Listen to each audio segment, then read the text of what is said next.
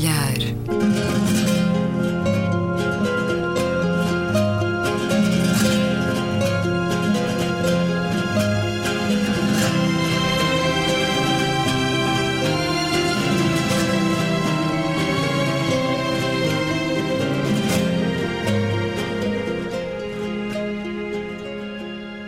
Bem-vindos a um certo olhar. É uma conversa na Antena 2 com Gabriela Canavilhas, Fernando Sobral, António Araújo e Luís Caetano. Fernando Sobral, grande repórter do Jornal de Negócios, com formação em Direito, mas lemo-lo há muitos anos a escrever sobre música, desde o Jornal 7 até atualmente o Correio da Manhã, autor de romances que nos levam aos últimos dias do Império Português na Índia, mas também à China e a Macau, ao tempo de Mao.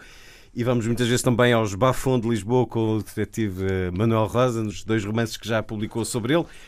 Publicou também na Fundação Francisco Manuel dos Santos Futebol, o Estádio Global, é um dos ensaios da Fundação e vai servir de mote, de chão para a nossa conversa na segunda parte do programa. Para já vamos ao melhor e pior da semana. Olhar arregalado aqui, Gabriela Canavilhas. Uma empresa, uma empresa portuguesa sediada no Norte, em terras do Boro, a Signium, Signium Gestão de Património Cultural. Uma empresa que eh, foi eh, destacada no programa da Comissão Europeia, Horizonte 2020, que eh, premiou ou destacou nesta, neste instrumento para as PMEs que permite financiamentos avultados, neste caso cerca de um milhão de euros, uh, graças a um projeto que a Signio inventou, uh, que é uma espécie de uma câmara portátil espectral que combina várias possibilidades, mas que, acima de tudo, permite uh, um trabalho de, uh, inovador para restauro uh, de obras de arte. Ora, isto, uh, através dessa câmara, consegue-se uh, ver o que está por trás da tinta, ver o que está por trás da tela. Ter muitas surpresas. Fazer leituras, exatamente, fazer leituras muito mais desenvolvidas e amplas do que é o trabalho do artista, não só de uma tela, mas também de esculturas e até o trabalho que esta câmara permite pode ser alargado a outras áreas, inclusive na área da saúde. Portanto, é, é notável este, este, este desenvolvimento tecnológico desta empresa Signium e uh, esta, esta aposta que o Horizonte 2020 e esta, este, este investimento uh, da, da, Comissão Europeia uh, está aqui a demonstrar, este incentivo é, é notável porque de facto há muitos, centenas, milhares de concorrentes a este investimento e apenas 57 em toda a Europa, entre estes milhares e milhares de candidaturas, um, premiou esta empresa e este, este instrumento tão precioso, quer para a área cultural, quer para outras áreas que uh, se irão naturalmente perfilar, dada as múltiplas capacidades deste sistema. Fernando Sobral, um aspecto positivo à semana que passou. É um aspecto positivo e eu acho que mais um aspecto curioso, que foi a Presidente da, da Comissão das Finanças Públicas vir dizer que é possível, exatamente, que é possível um excedente comercial inédito em 2020. É extremamente interessante porque este é o país da dívida e do déficit. É? Portanto, um nós, binómio. Não, é assim, eu, eu acho que não sei o que é que será de nós deixarmos de ter dívida e déficit. Não é? Quer dizer, o país deixa de ter lógica. Deixa de ter a lógica. Eu, eu, eu, eu, estou a dizer isto porque nós passamos, passamos a vida, quer dizer, isto não é, não é de, deste governo, do governo anterior, do governo anterior ao anterior, do, do que seja. Passamos a vida a, a pedir dinheiro. Não é? Basta ler os livros dessa de Queiroz, não é? Não, exatamente, exatamente. O exatamente, o Cohen, era... a história do, do que é que se faz? Preparar, preparar o, o próximo empréstimo, não é? Uh, e pronto, isto é aqui qualquer coisa de muito estranho na. Não sei, quer dizer, o que é que aconteceu? Quer dizer, os astros estão. Mas para um jornalista da área ah, da economia, entre outras, não é natural esse caminho, tendo em conta uh, diferentes aspectos positivos que têm acontecido ao país nos últimos tempos, nomeadamente com o turismo? é, um, é um aspecto que nós temos que analisar nesse, nessa perspectiva. Só que como é que isso se concilia com aquilo que é a, a, nossa cultura? A nossa forma de estar. A nossa cultura desse aspecto. repare, ao longo da história nós te, vivemos sistematicamente de vem o dinheiro da, da pimenta das Índias, vem o dinheiro do, do ouro do Brasil. Do, do, Brasil, vem o dinheiro da União Europeia, não é? Eu, eu lembro-me que há uns anos, em, em Londres, estive a ver os arquivos do Berings que era o banco, o banco, que durante 200 anos emprestou dinheiro a Portugal, quando nós. Portanto, uma espécie de FMI durante 200 anos de Portugal. E aquilo é, é, extremamente interessante porque eu estive a ver os arquivos todos da, da, da documentação entre uh, o Estado português e. Não foi esse que acabámos de pagar uma dívida há poucos anos? Acabámos de pagar no tempo do, do engenheiro António Guterres, uh, que tinha uma dívida de 100 anos. Que, mas pronto, coisas de. pormenores. Uh, e aquilo é, era uma coisa completamente surreal, porque eu lembro que havia, havia momentos em que os navios que vinham do Brasil com, com o ouro já nem vinham direito a Lisboa, iam diretamente para Londres. Portanto, e aquilo era só serviço da dívida, não é? Porque não. É, portanto, é, é, aliás, é uma história, eu depois acabei por escrever um livro sobre isso, e, o, e, e, é, uma, é uma coisa surreal porque dá para perceber, durante, entre 1800 e depois aquilo acaba basicamente no período do Salazar, não é? Portanto, o Salazar consegue, apesar de tudo, fazer alguns e depois tem umas, tem umas, umas sortes cativações. Também. Sim, também umas cativações, tem umas sortes também pelo meio, que pronto, também um bocado ainda mal explicadas, uh, e, e, e, acaba um bocado essa relação. Que é uma relação que nós dizemos assim: como é que é possível esta, esta, esta lógica sempre do temos que pagar a dívida uh, ciclicamente, uh, temos sempre com déficit como é que isto vai acabar? Isto, isto é parte da cultura portuguesa que se está a perder. Não é? António Araújo, olhar regalado aqui na última semana. Duas coisas. Na, na Alemanha, a senhora Merkel tem um novo governo, é o governo mais feminino. Tem nove homens e sete mulheres, o que é praticamente paritário. Se tivesse mais uma mulher e menos um homem, seria totalmente paritário. O que é um bom exemplo, até em termos nacionais. A questão foi colocada a semana passada até ao nosso Primeiro-Ministro, mas realmente esta paridade é, é, é muito interessante e cá também deveria ser seguida, sobretudo a nível governamental. Não estou a dizer que seja absoluta paridade, mas. Já tínhamos governo... tido o caso de Zapatero, que era Sim, igual. Se o governo pretende ter uh, um discurso e tem um discurso em relação a alguma paridade, até para as grandes empresas e tudo, também o deveria ter na sua própria casa, como se costuma dizer. Por outro lado, também fiquei muito. Hum, eh, tenho um olhar muito arregalado ao facto de se ter aberto um inquérito a Feliciano Barreiras Duarte, mas mais arregalado fiquei com o comunicado que ele apresentou, porque eu acho que é tudo, nós acreditamos em tudo, que ele demorou nove anos para fazer um curso e depois licenciar-se com onze. Eu até acredito que ele ainda seja visiting scholar, porque uma vez que lá não foi ainda, o verbo é transitivo, ainda continua a visitar uma universidade que nunca lá foi as coisas que eu começo a duvidar é que ele diz aqui que sou filho, irmão, marido e pai. Eu acho que isso a gente já começa com, com dúvidas perante tanta mentira que este processo tem, não é? Acredito quando ele diz que houve centenas e centenas de pessoas anónimas, porque realmente percebo que as pessoas anónimas que lhe manifestaram solidariedade queiram também conservar o anonimato. Não percebo muito bem é a posição do líder do PSD e do seu banho de ética, mas isso ver-se-á possivelmente na altura em que o nosso déficit estiver como é que disse a Teodora Cardoso, casos pretéritos, com Miguel Relvas, com o diretor, acho que foi da Proteção Civil, acho que dever-se pensar de uma vez por todas se aquele sistema de equivalências curriculares, o que tem provocado, para já ter-se que fazer um levantamento sistemático de todos as, uh, os graus que são conferidos com base em equivalências curriculares. Que eu, por hum. acaso, estive a ver aquele relatório de mestrado o que é do, do professor Dr. Feliciano Barreiras Duarte e fico com algumas dúvidas em relação àquilo. E, e houve o, ca o caso nem se põe em termos de equivalências, ó pai. Não, mas é utilizado um trabalho que não foi feito, que é o de Visiting Scholar, não é? Pelo menos o próprio No fundo assume... aqui a questão é, porquê é que continuam a alguns políticos a achar que é não é necessário é falsear ah, isso é uma é questão mais políticos, vale. responsáveis institucionais? Houve uma entrevista dele muito interessante ao, ao Semanário Sol, que lhe perguntam, já esteve em Berkeley? E ele disse, não, nunca estive presencialmente na Califórnia. Portanto, presencialmente nunca esteve, se calhar eh, esteve de outras formas. Agora, eh, há realmente uma questão que é grave, que é, um, e isso falamos aqui de Salazar, que é sempre houve a ideia, a obsessão dos governos e das competências, não é? E, portanto, a certa altura, os governos do Dr. Salazar eram todos compostos, ou, ou com grande hum, maioria, de professores universitários. E no início da nossa democracia também tivemos muitos académicos de renome que não precisaram da política, desde Carlos Mota Pinta, Francisco Amaral, que vieram Figueiredo. Bem, enfim, centenas e centenas de pessoas que vieram para a política. Agora é a política que tenta ir para a universidade. Mas de uma forma que isto revela o seguinte: é um bocadinho também geracional. Isto é toda uma geração que não é só deste de, de Feliciano, até começa com o José Sócrates, com o Passos Coelho e tudo, que, como teve que fazer a carreira nas Jotas, para, para criar. Faltaram muitas aulas. Não fizeram os cursos e, portanto, vão se licenciar tarde e mal. E mais do que isso, neste caso, que é um caso de deslumbramento bacoco, há quase a ideia, e também, não, não é o único, não é o primeiro, mas é a ideia que depois de fazer, construir uma carreira académica como se isso fosse possível a partir de uma certa idade. E mais do que isso, como não é possível, utilizam os mesmos expedientes que são típicos daquelas votaçõezinhas das Jotas, de votos comprados e de sindicatos de votos e coisas do género. E, portanto, dá nisto.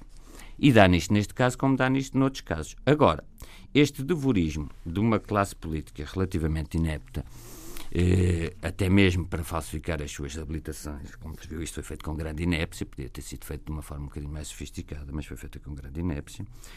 Este devorismo que demonstra no mundo dos negócios, no mundo documentário, eh, no documentário, no mundo televisivo, etc., passou para as universidades. As universidades têm que fazer um esforço muito sério e por isso é que eu digo que devia ser feito um levantamento em relação a estas equivalências curriculares e o que é que para aí se passa, não apenas nas universidades públicas, mas também nas universidades privadas.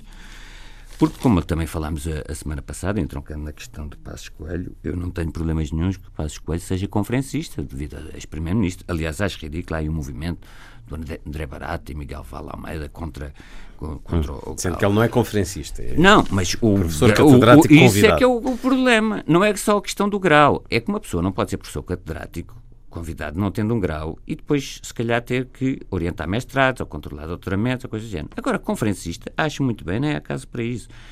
O que acho errado é que uma pessoa, se quer o próprio Primeiro-Ministro Pedro Passos Coelho, ou ex-Primeiro-Ministro Pedro Passos Coelho, se sinta confortável, ele que tenho como uma pessoa seríssima, que se sinta confortável no papel do professor catedrático convidado. Aliás, nós, convidado. será que nós não temos Sem esta tradição da, das conferências? Porque internacionalmente sabemos o que acontece a qualquer ex-presidente claro. americano ou, claro. ou, europeu que uh, passa a receber bastante bem por conferências. Eu acho Nós que, isto, que o Luciano Barreiras Duarte também, também tem uma carreira como conferencista aberta. Em questionamos sobre a subsistência dos titulares de cargos políticos, nomeadamente dos primeiros ministros, depois de o deixarem de ser. Em Portugal parece não haver muito essa tradição nós de se pagar bem por uma conferência. Não há grande interesse em ouvir. Nós temos muita tradição de conferências, só que as conferências são normalmente gratuitas. Claro, claro. Em Portugal é essa tradição. E por outro Exatamente. lado, acho que também ninguém paga para ouvir um ex-primeiro-ministro português. Hum. Sim, acho, acho que isso é, uma, é uma das questões, porque eu, eu agora estava-me a lembrar, enquanto o António estava a falar de tudo aquilo, estava-me a lembrar de há uns anos ter ido ver uh, um, um assessor do, do Bill Clinton, o Jorge Stepanopoulos, e ele deu-lhe uma conferência em, em Portugal. E aquilo tinha um timing perfeito porque a maior parte das pessoas, quem é o Jorge Stepanopoulos. Portanto, e aquilo que era um assessor do, do Bill Clinton, ele sabia perfeitamente as pausas, uh, as histórias que tinha que contar, os momentos em que Já tinha que fazer so, muitas vezes, sorrir uh, a audiência para descomprimir. E, no, e, as conferências que eu vejo de, normalmente de pessoas que tiveram grandes cargos em Portugal, uh, há, há, exceções, claro, e como em tudo, aquilo é uma seca. Não é? Portanto, eles vão ali debitar umas coisas. Há a dimensão de espetáculo que e... um certo tipo de conferencista, sobretudo dos Estados Unidos ou do anglo-saxónico, uh, sabe cultivar, não é? Exatamente. Falta, e depois falta ali, uh, digamos que falta background, não é?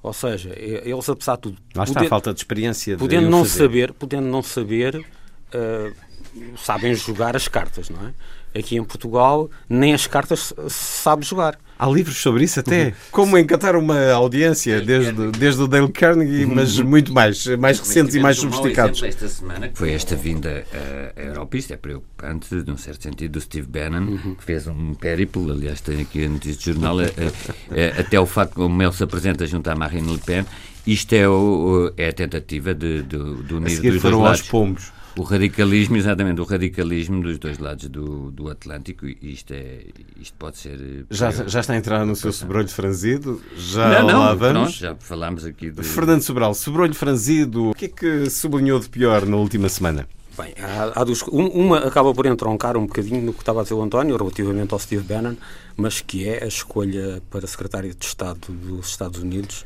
uh, do Mike Pompeo, que vem da CIA.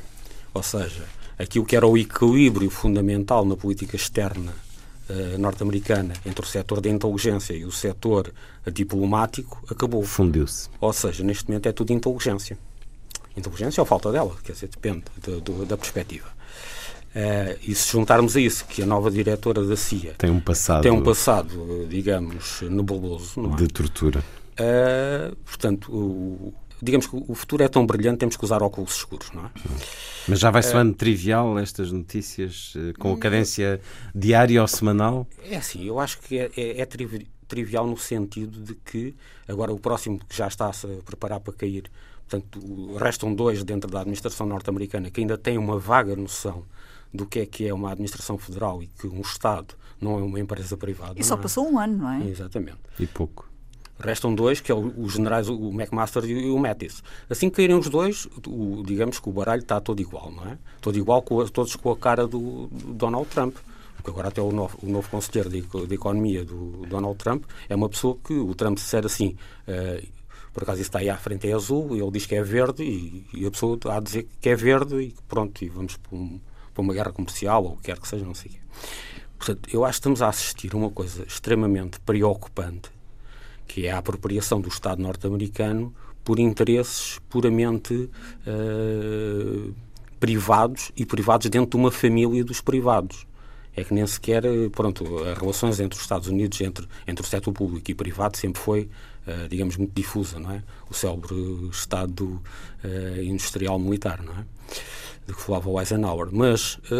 Complexo militar industrial. Exatamente. Agora, isto está-se a tornar uma coisa que, que dá a impressão que é, as, as Tower Trumps, enterprises eh, tomaram conta do Estado norte-americano e todo o governo está a ser formado à imagem e semelhança do seu presidente. Um, um outro eh, dado negativo também, pelo ato curioso, é uh, as pessoas em Lisboa estarem neste momento a comprar lojas para transformar aquilo em casas de habitação. É que eu acho que é uma que coisa... hoje que fica 30% mais barato. É? Mas isto diz-nos muito de, de, de uma questão fundamental estamos a atravessar em Lisboa e no Porto, nomeadamente, e que vai neste, rapidamente expandir-se a parte do país, porque isto é um país pequeno, uhum. que é a pressão imobiliária ou turística, como é que é possível contrapor isso com determinados, determinadas regras de convivência na sociedade portuguesa e de, de, acesso democrático, digamos assim, a coisas tão elementares como a casa. Portanto, neste momento, quer dizer, qualquer pessoa, tendo em consideração o, o, nível de salários em Portugal, como é que é possível essas pessoas, neste momento, terem uma casa, quer dizer, neste momento já nem começa a ser no centro de Lisboa. Já, já estamos a falar na própria periferia, não é? Portanto, isto, isto coloca questões sociais muito, muito interessantes uh, e, em alguns casos, preocupantes porque é uh, todo o sistema de mobilidade urbana, como é que isto vai funcionar, as pessoas a ganharem uh, X e que têm custos periféricos vão à procura de uma casa mais barata, mas por outro lado depois têm que gastar mais tempo e mais dinheiro em transportes. Como, como é que tudo isto hum. se vai jogar Foi também uma futuro? semana em que lemos que eh, uma grande percentagem do turismo de habitação nasceu em prédios devolutos, já não me recordo se 40, 60% de turismo local. O que, que é bom. o que é uma notícia interessante, Sim. de positivo. Não, tudo isto tem, isto tem, isto tem, tem lógicas muito contraditórias. É que, por um, um lado, eh, este turismo, digamos assim, permitiu a recuperação de uma cidade que estava em ruínas, em alguns casos, uhum. Mas, por outro lado, está agora a afastar as pessoas que davam alguma uh, diversidade, digamos assim, quer dizer, qualquer dia... Que davam personalidade, identidade. Exatamente. Qualquer dia um, um, turista chega a Lisboa e o, e o que é que encontra? O McDonald's, o, as marcas o, internacionais. Nem estava combinado com o Fernando, mas também era para falar disso, porque esta notícia, esta semana foi notícia um encerramento de mais uma loja histórica, a Camisaria Pita na Baixa, e também pelo que vi, eh, uma outra loja histórica, a Casa das Malas de 1887, está em, liquidação total. Eu sei que a Câmara tem um programa das lojas históricas e até que várias vezes tenho elogiado a Câmara, mas o que se está a passar na Baixa é muito grave porque, porque o, o, a Câmara está-se a desresponsabilizar e aqui está a transformar-se muito em lojas daquelas que vendem galos Barcelos e imãs para o frigorífico, umas atrás das outras. E o que o Fernando diz, uh, há aqui realmente um lado muito positivo, naquilo que Fernando assinalou, que é a recuperação urbana e uma grande. Eh, o turismo tem isso. Agora, precisamente porque existe uma grande procura por parte de privados, é que, havendo uma grande procura, é que os poderes públicos podem intervir no seu aspecto regulador. E, por exemplo, do ponto de vista de comércio, porque o que faz a identidade de uma cidade é muito também o seu comércio no seu centro urbano, não é? E, e a Câmara, não, quanto a mim, deveria ser muito mais draconiana no tipo de comércio que permite numa zona privilegiada como é o casco histórico ou o centro histórico. E aquilo que o Fernando diz, que é muito batido lá fora da gentrificação, etc. Não é só uma questão de igualdade e desigualdade e de perda de identidade. Eu tenho pensar um bocadinho nisto. E nós pensamos assim, porque é que os, há tantos franceses aqui? Há várias razões, claro, o Estado Islâmico, mas há também muitos franceses que vêm para cá. Porquê? Porque a vida nas cidades francesas, basta ver aquele filme Lene, a, a raiva, não é? E tem, vantagem, e, tem vantagens fiscais. Não, não, mas. Está a falar dos reformados não, ou dos não, turistas? turistas, ah, turistas. E não só, porque há uma, uma, uma tensão que se vive muito grande. E a expulsão de habitantes dos centros urbanos para as periferias vai criar tensões muito grandes. É aquilo que havia um romance chamado Sementes de Violência. Uhum. Tensões do Ivan Hunter. Tensões muito grandes. Quer dizer, isto é mau do ponto de vista não apenas da qualidade de vida no centro urbano, da identidade do centro urbano.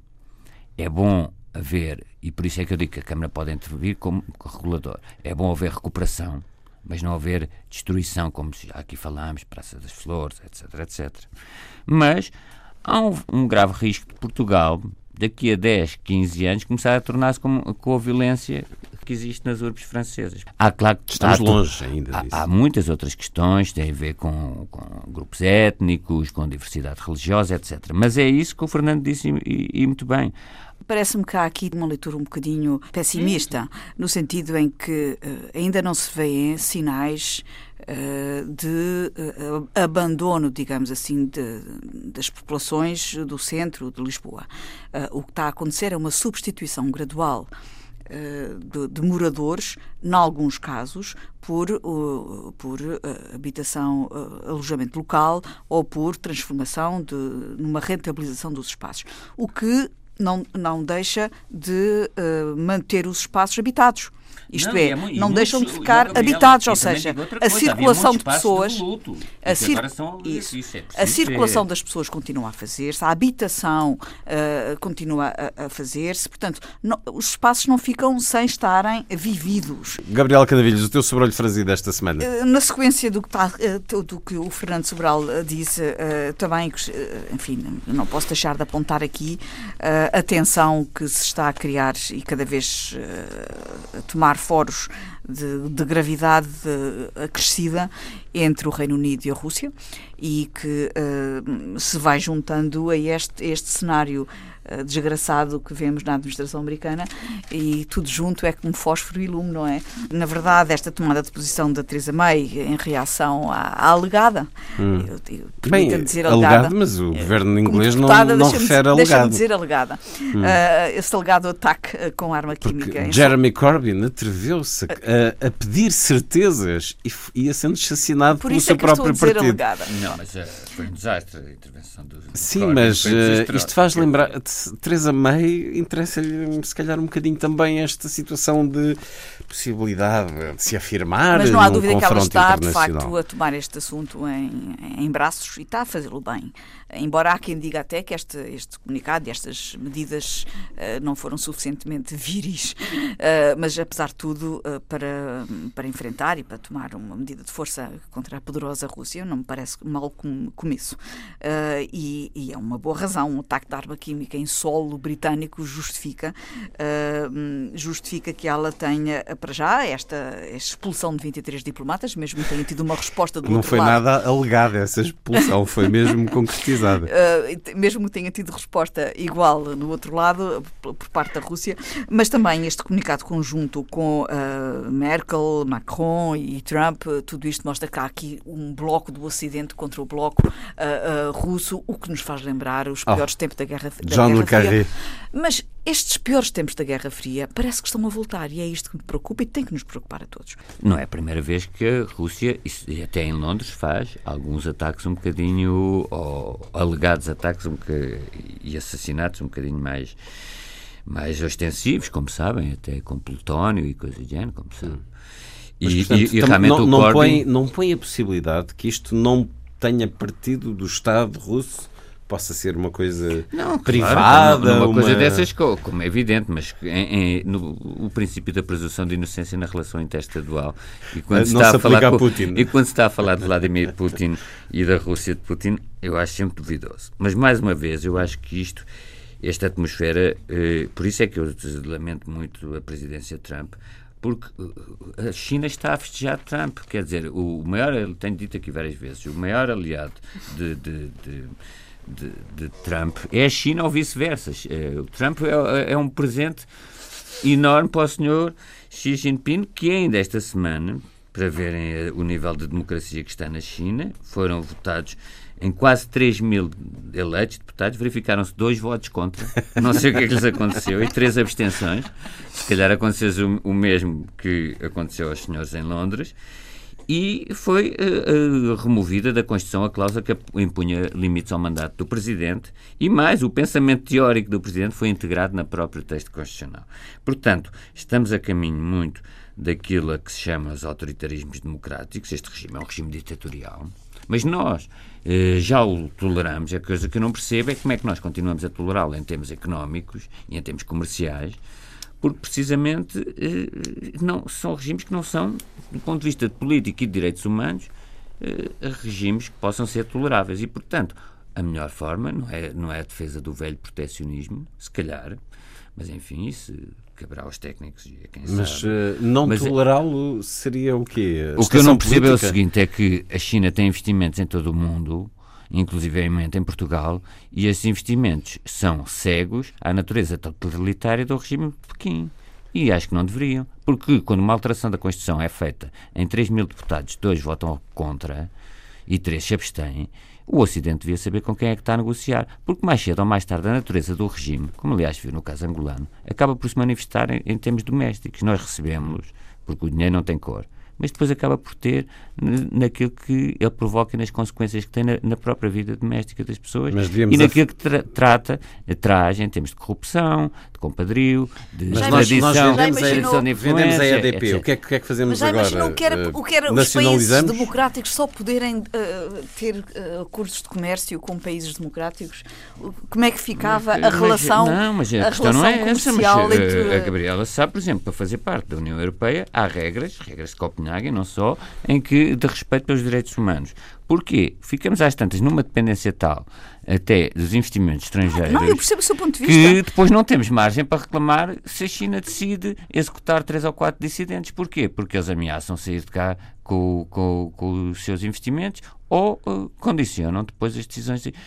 Acabam por ter um, um termos de poder em, em termos de decisões económicas depois veja-se como está esta situação agora com Angola, com ameaças uh, de Estado angolano, com pessoas que depõem uh, por telefone membros de bancos, vice-presidentes de bancos sediados em Portugal, não é? Fernando corrija que estão em Luanda e não saem. Portanto, uh, nós é que temos que saber, porque no limite a soberania do Estado acaba por ser hum, posta em causa. Que a nossa soberania já é limitada, é um facto, devido à União. Agora é limitada na parceria com Estados que são democráticos, talvez a Alemanha, etc. Sim, mas Quando já reparou é, que com nem Estados não os países árabes, nós não podíamos ter acordos de comércio com países árabes. Não, mas eu não, não estou a dizer não ter acordos de comércio, estou a dizer, Rússia, estou a dizer não é não nos colocamos. Isto é parecido com a questão Latina. do é questão tem entronca se calhar com a questão do tecido urbano, é preventivo, há bocado, há bocado falamos, é preventivamente temos cuidado em criarmos em situações de dependência com Estados que não que para os seus próprios cidadãos é, é, aquela coisa, nem para casa são bons, nem para a família são bons. Para com os seus próprios cidadãos não, não, não respeitam os direitos humanos. Pois se eles, em termos domésticos, não respeitam os direitos humanos, eh, o que farão nos países onde investem. O que tem feito a China na África, não é? O que é que tem feito a China na África? Enfim. Eu só duas notas de reflexão sobre isto. Nem, eh, uma, acho curioso, a Primeira-Ministra Teresa May, pronto, se calhar compreensivelmente, muito chateada com o Sr. Vladimir Putin. Mas, por outro lado, isto passa-se na semana a seguir, depois de ela receber o príncipe herdeiro da Arábia Saudita hum. em Londres, que é uma pessoa, uh, pronto, uh, enfim, podemos colocar-lhe algumas reticências, nomeadamente por aquilo que está a fazer no Iémen, enquanto nós falamos muito da Síria, e no Iémen está a acontecer uma chacina uma tão, atroz. Tão, tão atroz, ou, ou pior ainda, e perante o silêncio completamente dos ocidentais. mas ela conseguiu vender uns, uns caças Typhoon a, a, Riad, da mesma forma que Donald Trump, a primeira visita de Estado que fez ao estrangeiro foi à Arábia Saudita, Saudita. para vender também mais uns sistemas antimísseis e não sei o quê. Sim, mas a Arábia Saudita não cometeu nenhum crime em território britânico. Sim, mas, mas eu, isto são notas de reflexão. Eu apenas não, não é questão de estarmos a dizer que Putin é melhor ou pior ou, ou fez ataques a Pronto, mas eh, até hoje também ainda estamos para, para, descobrir a implicação de altas esferas sauditas no 11 de setembro. É? Uma outra nota de reflexão seria: nós estamos a assistir a tudo isto, esta guerra neste momento entre a Europa e, a Rússia. Uh, uma coisa curiosa que é até que ponto é que a Europa, neste momento, para se uh, converter num bloco alternativo a uns Estados Unidos que estão a ser cada vez mais protecionistas e estão a deixar de ser o para-chuva militar da Europa. Como é que se, esta, esta ligação que nós continuamos a ter dependente face a uma Rússia que continuamos sistematicamente em conflito com ela, não é de agora, ciclicamente andamos em conflito. Uh, portanto, ou seja, toda a nossa ligação euroasiática, nós sistematicamente continuamos a ter aqui uma barreira face ao poder emergente da China, como é que tudo isto se pode jogar e a Europa se pode colocar no meio de todos estes interesses dispares. Ou seja, eh, nós continuamos a fazer uma aliança preferencial com os Estados Unidos quando os Estados Unidos eh, cada vez mais parecem eh, descrentes da sua aliança com a Europa. E nós sozinhos, o nosso poder, podemos ter um grande poder económico, mas o nosso poder militar é zero, como é que nós vamos saber gerir tudo isto? E isso coloca-nos muitas questões, as questões políticas, as questões de direitos humanos, as questões comerciais, tudo isso. O grande tabuleiro de xadrez que é a política internacional e vivemos tempos interessantes e quem um dia disse que a história acabou. Ora, sigamos para algo que marca a história nos últimos 100 anos e que tem também eh, focos de crescimento em países como a China não a Arábia Saudita, mas os Emirados Árabes Unidos, que aí não propriamente o jogo, mas também a conquista de poder que representa o futebol. Fernando Sobral, autor de Futebol, o Estádio Global, um dos ensaios da Fundação Francisco Manuel dos Santos, que foi publicado há alguns meses e que trazemos hoje ao programa. Leio um excerto. O futebol é muito mais do que um desporto. É política e é poder. Não houve muitas coisas em que, ao longo dos anos, Blatter acreditou, exceto no poder como conquistá-lo e como mantê-lo. O presidente da FIFA, guardião do jogo global por excelência, acreditou no poder, ou melhor, no poder absoluto. A forma como Angela Merkel, que se considera uma líder fria, se identifica com os jogos da seleção alemã de futebol é um bom exemplo de como a política vive no mesmo sistema solar do futebol. A forma como no estádio surge como uma adepta frenética pode ser genuína, mas o seu peso é político. As vitórias da seleção são da Alemanha e também dela e da sua liderança. Portugal nunca foi imune a essa estranha comunhão de interesses. Muitos políticos apadrinham os clubes da sua terra, fazem-se fotografar como presidentes e jogadores nos momentos de glória, conseguem benefícios económicos para eles, tudo em nome do sucesso junto dos adeptos. Adeptos que são também eleitores em Espanha, Real Madrid, Barcelona ou Atlética Bilbao são bandeiras de projetos políticos centralizadores ou autonómicos bem definidos. Na Itália, Silvio Berlusconi usou o seu sucesso à frente do clube, que era sua propriedade, o AC Milan, para iniciar uma carreira política, pondo em prática as técnicas das claques para tornar a Forza Itália um partido temível.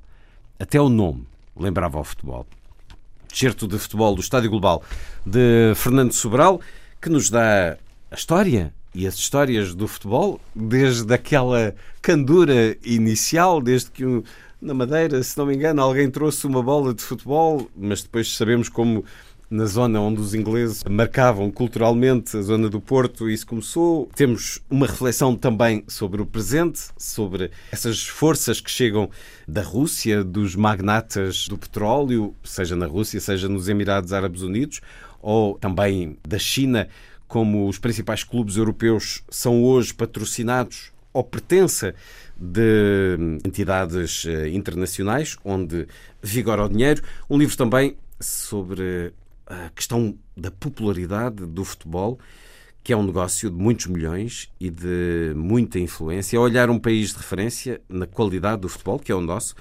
Alguns comentadores gostam de dizer que o futebol português bateu no fundo, mas a verdade é que tanto os clubes portugueses como a própria seleção conseguiram feitos notáveis ao longo dos anos e muito recentemente somos os atuais campeões da Europa. Bateu no fundo, sim, quando morreu um adepto do Sporting com o Very Light há uns anos, ou morreu um italiano também adepto do Sporting num confronto com claques do Benfica há alguns meses, e em ambos os casos a justiça não esteve no seu melhor. Atravessamos agora uma fase em que conhecemos quão fundo vai a tentativa de dominar mais do que nas quatro linhas, quando um clube, o Benfica, está a ser acusado de ter topeiras dentro do sistema judicial. E ontem, no debate quinzenal na Assembleia da República, Fernando Negrão perguntou a António Costa se, a propósito da topeira que passava informação em segredo de justiça ao Benfica, estavam a ser criadas condições para que isso não se repetisse. Portanto, aqui não há um alegado e sublinhou que, neste caso, se tratava de um clube que o unia ao Primeiro-Ministro. E António Costa, o Primeiro-Ministro, respondeu em tom suave que, mesmo tratando-se de um clube querido a ambos, não queria desenvolver sobre matéria em investigação judicial. A fazer fé no que vem na comunicação social, disse António Costa, não há forma de evitar que alguém use o sistema a partir de dentro para passar informações, o que não nos deixa nada tranquilos, para além desta questão do futebol. Fernando Sobral, o dinheiro está a estragar o futebol ou está a torná-lo cada vez mais apelativo? Por um lado, o dinheiro está a criar uh, um, uma lógica de espetáculo global uh, como, como nunca aconteceu, não é? Portanto, isto é uma evolução uh, desde, por um lado, o momento em que o futebol se une à publicidade e à televisão e o, o Silvio Berlusconi nesse aspecto percebeu perfeitamente isso no AC Milan. Hum. E depois os ingleses com a Sky também com Sim, um negócio de depois o milhares Robert de milhões. Percebeu isso. E, e, tudo isso, e isso temos que ligar isso uh, à, à própria FIFA, não é? Sobre até desde o, desde o tempo de João Avalanche, que em que a FIFA se tornou, digamos, a ponta da lança de uma série de empresas eh, multinacionais para expandir o futebol a nível global. Marcas desportivas, de bebidas, de bebidas etc. De... Portanto, João Avalanche tinha também já um projeto de poder da FIFA que depois foi continuado por Sepp Blatter. Sim, porque aquilo acaba por ser uma espécie de, de gremlins, não é? Vão-se reproduzindo. uh, portanto, aquilo é um sistema é? E quem não, quem não fizer parte do sistema, eu claro. acho muito duvidoso. Claro. Platini consigo... era outro gremlin que, a partir da UEFA, Agora, queria chegar à FIFA, mas também ficou pelo caminho. Mas, depois faltou água, houve um período de seca e eu, sem água não se pôde reproduzir e pronto, caiu. O que acontece é que temos todo este sistema que foi criando as condições para isto. Para a chegada, digamos, do dinheiro uh, e cada vez mais dinheiro para alimentar, uh, digamos, toda esta grande bola de. Hum que é, que é, um desporto, que é um desporto ainda por cima porque é muito fácil, uh, ou, ou, seja, toda a gente compreende o futebol. Sim. É, é cá, nós olhamos para Gabriel diz que não. Pronto. Menos eu, Fernando. Pronto. Uh, Mas sim, não em tem vários, em vários, sim, em é vários. fácil que o beisebol. Não, não, em vários, em vários bilhões.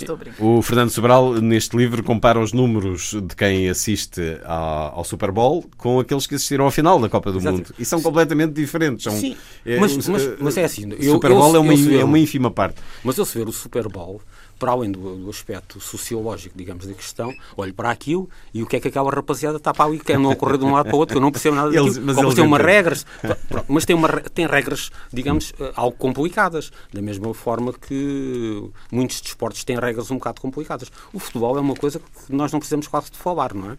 Portanto, aquilo eh, toda a gente percebe.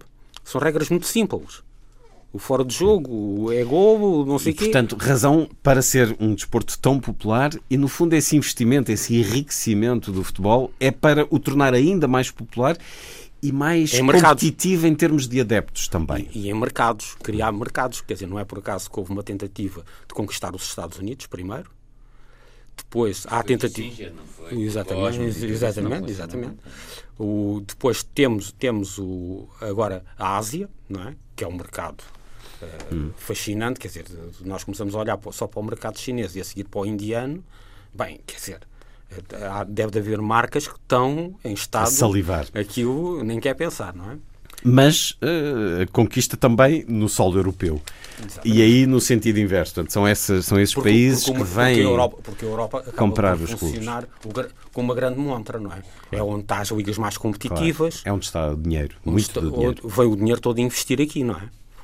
E, e, trazem os, os, melhores talentos, tudo isso vem para aqui. O que se está a assistir cada vez mais é o seguinte: é Uh, e nós olhamos para os clubes portugueses e acho que uh, explicam perfeitamente o que está a acontecer no, no, futebol global. Enquanto andamos todos aqui em guerras internas a destruir-nos uns aos outros e uma indústria que uh, parecia ser fluorescente, não é? Com, porque ninguém pensa em mais nada.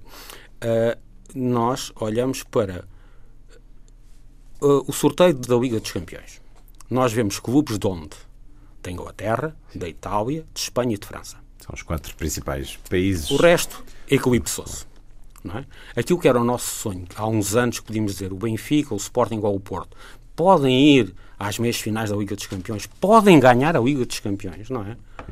É, é um sonho que hoje em dia. Em 2004 o Porto fê-lo, mas desde aí se revela-se cada vez mais difícil. Estamos a falar de 13, 13 14 anos, não é? Portanto, mudou-se completamente toda.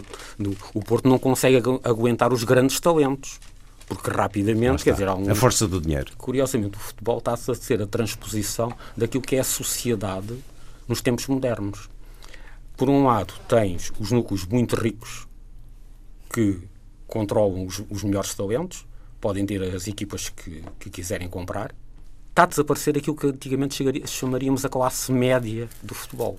Hum. Ou seja, os clubes intermédios que, por uma razão ou por outra, conseguiriam chegar ao topo poderiam ganhar a Liga dos Campeões. E isto é, um, é quase um reflexo daquilo que nós assistimos às tendências económicas globais de os, os muito ricos. Os muito ricos cada vez mais ricos. E o desaparecimento de uma faixa central hum. da sociedade, que era a chamada classe média, que, por outro lado, era também um bocado uh, o colchão da democracia. Ou seja, Aquilo que nós assistimos é uma, cada vez a uma menos democracia dentro do futebol, da mesma forma que começamos a ter preocupações, porque quando a classe média desaparecer nas sociedades ocidentais, o que é que será da democracia? Porque é, porque é a classe média, com os seus interesses, que eh, permite tudo isto seja fluido, não é?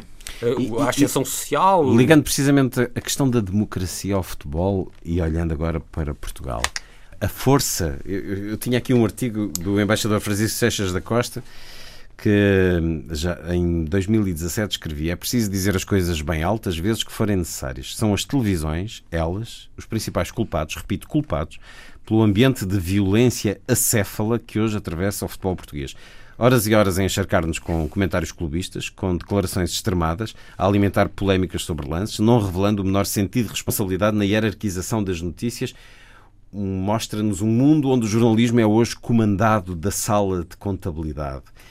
O que aconteceu com esta investigação ao Benfica? O que aconteceu recentemente com o presidente do Sporting a apelar aos sócios para virarem costas, confrontarem os média? Isto está a interferir na nossa democracia, Fernando Sobral? Eu acho que tu começas a ter discursos populistas que, com muita facilidade, te podem transpor para uh, as bases do sistema democrático. E, portanto, começamos a ter em conta os adeptos dos clubes. Começamos? Se calhar Quer já dizer, começámos há muito tempo. Se há um clube que tem mais adeptos, nós temos que favorecer não, não, esse pro, clube? Pro, não, eu acho que aqui o problema é assim. É o estilo de discurso nem é tanto tu, tu, os, uh, os, sócios do Sporting, do Benfica ou do Porto dizem assim, a partir de agora só vemos as televisões do nosso clube e só vemos o jornal do nosso clube e não queremos saber do resto do mundo. Não é esse o, o perigo, isso não existe. Não é?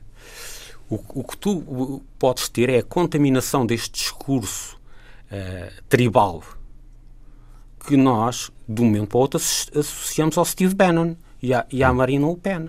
Ou seja, é a contaminação do discurso que, parece ser só do futebol para toda a sociedade. Mas isso nós... já, já, se estuda, essa mesma expressão, a tribo do futebol, de Desmond Morris, já é um livro com 30 e tal anos, se não 40.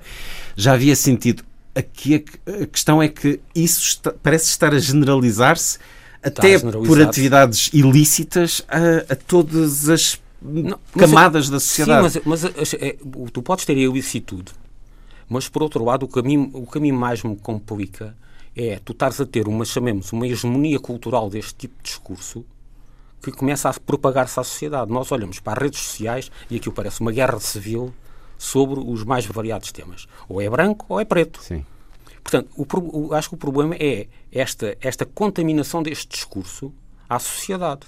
Na questão política, como é que o Fernando Sobral olhou para aquele diálogo ontem entre uh, Fernando Negrão e António Costa?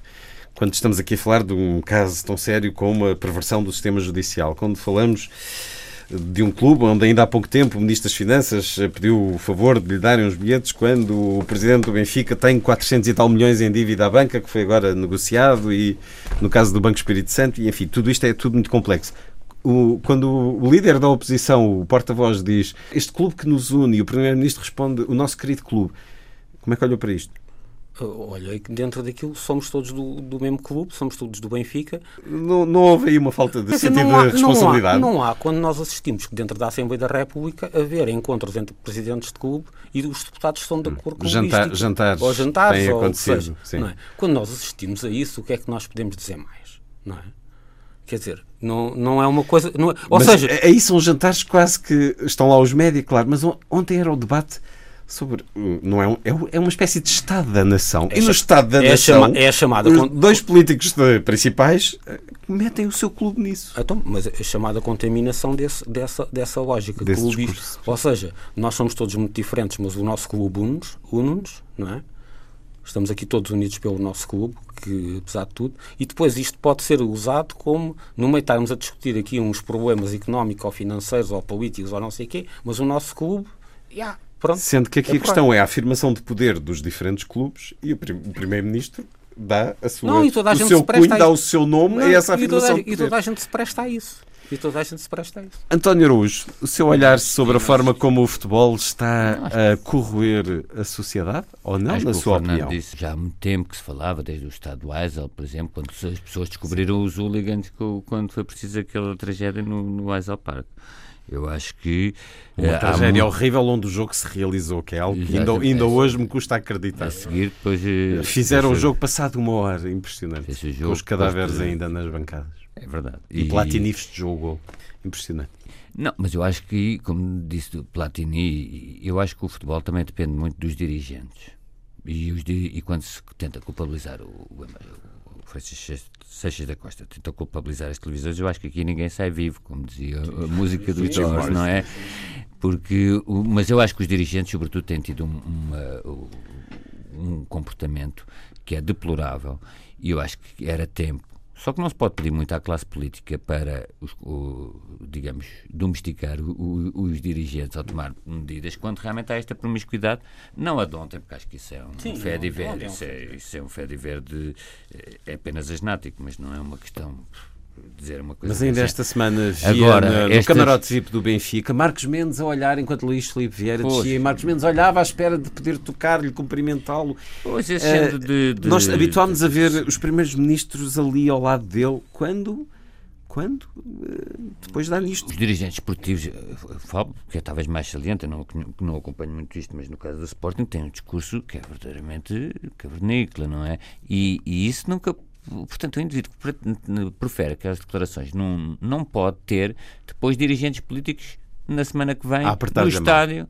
Claro, tem que haver um. Mas isto não é codificável, isto não é regulável por lei, isto tem a ver com uh, regras de comportamento e de civilidade que infelizmente não estão enraizadas.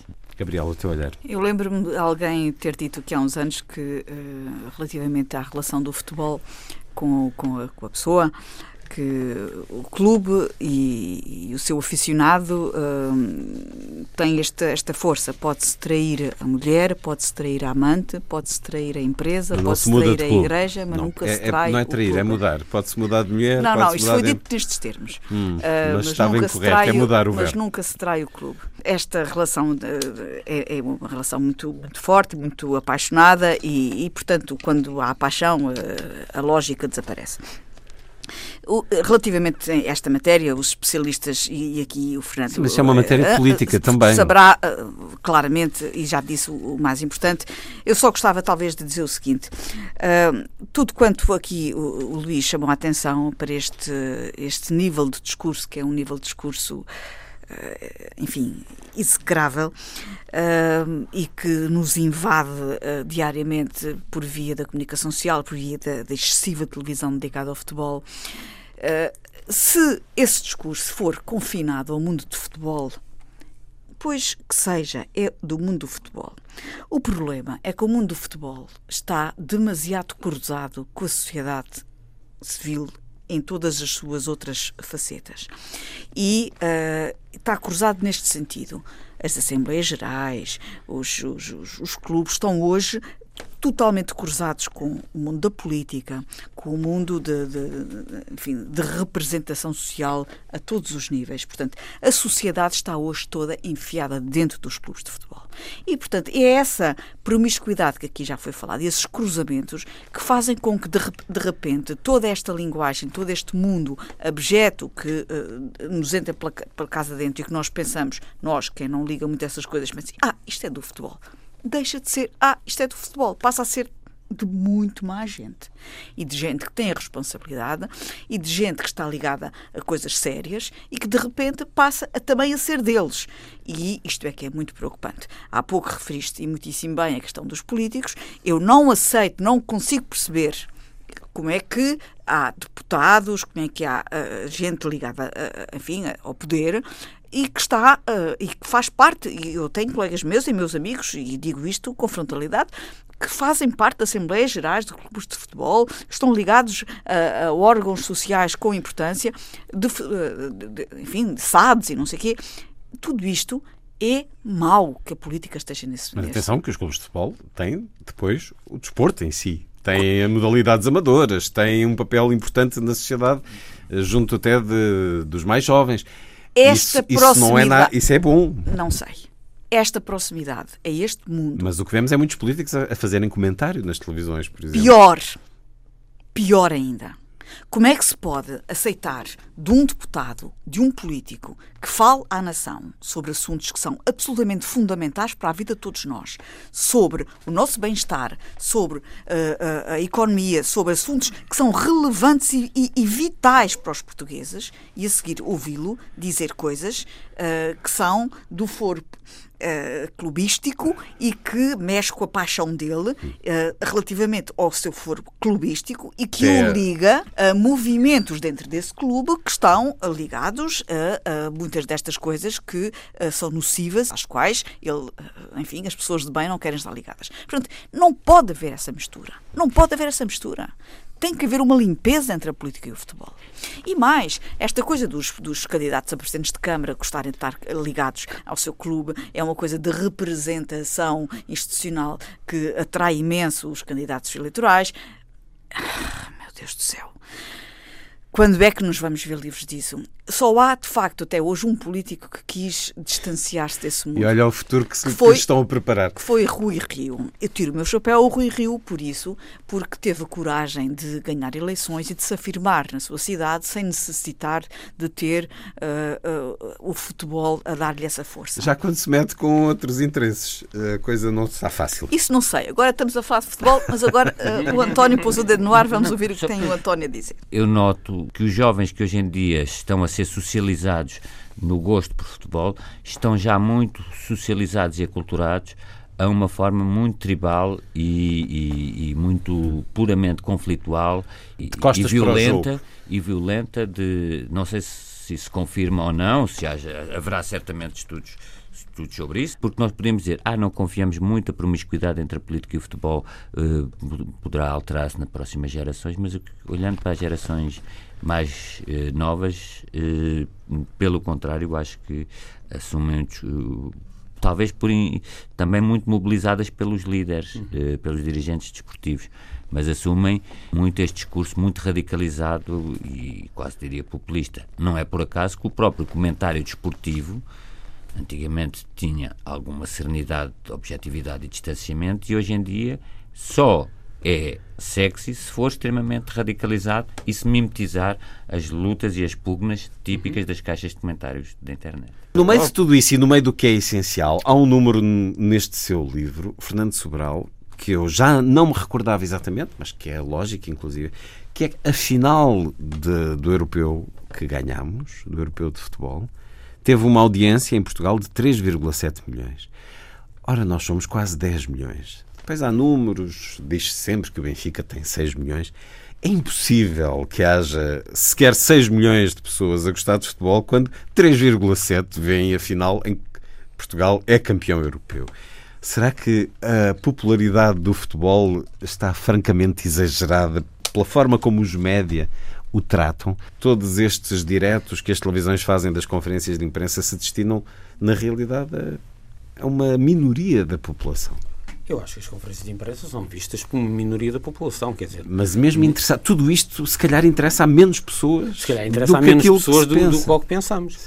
Uh, só que a capacidade de atração que o futebol tem da publicidade e apesar de tudo consegue níveis de audiência uh, razoáveis para muitas das, da outra programação normal, não é?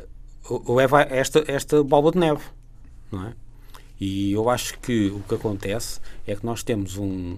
O futebol, tornou-se quase. Aquela, aquela, velha história do, do, futebol, Fátima e Fado, não é? acaba por ser um bocadinho uh, permanente, esse, permanente na, na sociedade portuguesa. E o futebol continua a ser uma coisa. O futebol, quer dizer, não é o futebol, é o futebol dos três principais clubes. Tornou-se quase uh, uma religião. Nós olhamos para as televisões, morreu o Stephen Hawking, você não tem um comentador a tempo inteiro dos canais para comentar isso, ou para comentar cultura, ou para comentar música clássica, ou para comentar música uh, pop, ou, ou não sei o quê. Não tem. Mas de futebol, Aquilo Mas não é de futebol, é... Aqui isto é o seguinte, eu até acho que há uma fraca cultura futebolística. Sim, porque sim. há uma excesso de cultura dos, das aderências do, do futebol que são exteriores ao futebol. Aquilo é tudo uma encenação para criar e também estar a alimentar as televisões durante uma semana enquanto as ah, pessoas não jogam. É o, é o, criar casos. Criar casos. É, mas, mas atenção, sobre a cultura eu, do futebol. Ao contrário do que aqui foi dito, eu acho que isso tem espectadores. Porque não, se não tivesse espectadores. Não, eu, estava, eu, estava, a falar, era a maioria da se população. Se não tivesse espectadores, não havia tantos não havia, programas claro, dessa maneira. Certo, mas quando, é tu, tanto. quando tu tens 3,7 é reality shows. 3 milhões de pessoas assistiram ao jogo Sim. mais importante da história do futebol mas português. É, não venham dizer que há muito mais adeptos. Acho que a Gabriela nisso tem, tem, tem razão, que é a questão é um reality show adaptado ao futebol. E temos um reality show todos os dias, a toda a hora. E há um voyeurismo que é convidado. Por isso é que se criam e inventam os casos. Então, e é preciso, é preciso, é preciso, é preciso inventar um conflito qualquer. Sobre a essência, sobre o tal conhecimento do principal do futebol, este livro dá-nos muito. Futebol, o Estádio Global, de Fernando Sobral, um dos ensaios da Fundação Francisco Manuel dos Santos. Não temos tempo para mais. Vamos a, muito sinteticamente às vossas sugestões para os próximos dias, Gabriela Canavilhas. Vou recomendar uma frase do Stephen Hawking, eh, que assinalando a partida dele para o infinito. Olhem para as estrelas e não para os vossos pés. Uma grande frase. E também o concerto no CCB, a Paixão segundo São João, o concerto da Páscoa com a Orquestra Metropolitana, o Coral Lisboa Cantate e um conjunto de solistas. É sempre um prazer quando chega a Páscoa podermos ouvir as paixões de Barra. É verdade, e temos a de São Mateus na Gulbenkian. vai acontecer no dia 25 de março, e uma vez que é domingo, estou a avisar já com a devida uh, distância. E ainda a comemoração do Dia Mundial da Poesia, que no CCB vai ser a 24 de março e uh, vai ser todo dedicado a Natália Correia, a grande Natália Correia, que vai ter uma série de, de atividades, iniciativas nas várias salas, com in, imensas, imensas curiosidades, imensos convidados. Não percam uma revisitação de Natália Correia no dia 24 de março no CCB. Fernando, uma sugestão? Olha, uma sugestão, e é assim, tem um bocado a ver com a minha costela anterior musical, na minha outra vida. É que... Não é assim, continua a escrever. Não, e pronto, sou um grande consumidor Crónicas semanais música, sobre música. A música, chamemos, uh, rock, uh, que é o novo disco do David Byrne do, do Stalking Heads. Vamos tê-lo cá uh, dentro de dois meses. dois meses. E saiu o novo disco dele, o American Utopia, que tem muito a ver com esta. Uh, tem muito a ver neste momento com, com uh, o nervosismo da sociedade americana. E ele é um, e, é um grande cantautor também. Exatamente, é uma pessoa que sabe. conseguiu, no, no, nos idos dos anos 70, juntar aquelas coisas que na altura se, julga, uh, se julgava impossíveis de, de, de, colar, que era a arte e a dança. Não é? Música para dançar e, e coisas para pensar ao mesmo tempo. Hum. Canções que pensam. E eu acho que uh, é um. continua a ser um, um nome incontornável na, na é música rock. E... Há um grande comentário, creio que é do Jonathan Demme sobre, uhum, sobre ele e os Talking Heads. Também vale a pena. António Araújo. Gabriela teve uma frase de Stephen Hawking, eu também trago do Garcia Dorta, que diz: O nosso saber é a mais pequena parte do que ignoramos. Esta frase está no início de uma exposição que recomendo, As Flores do Imperador. É uma joia que está na Gulbenkian, um diálogo entre dois tapetes da coleção da arte islâmica e as flores e os, os livros e representações florais. É uma exposição, todos, sendo não daquelas grandes retrospectivas de salas e salas, mas é algo que recomendo muito para percebermos até que ponto ignoramos a realidade, como dizia o Garcia Dorta. Ignoramos, e, ou às vezes uh, nem sabemos com o que podemos sonhar, e por isso recomendo uh, A Breve História do Tempo, de Stephen Hawking, que reli agora com a morte dele, e é um livro extraordinário, publicação gradiva. E recomendo também Silêncio dos Céus, de Fernando Sobral, novo romance que nos leva às guerras do ópio no século XIX. E vamos a Macau, uma edição Livros do Oriente. Foi um certo olhar. Fernando Sobral, muito obrigado por ter vindo a esta obrigado, emissão. Eu autor de futebol do Estádio Global, Fernando Sobral, Gabriela Canavilhas, António Araújo e Luís Caetano, si os desejos de uma excelente semana.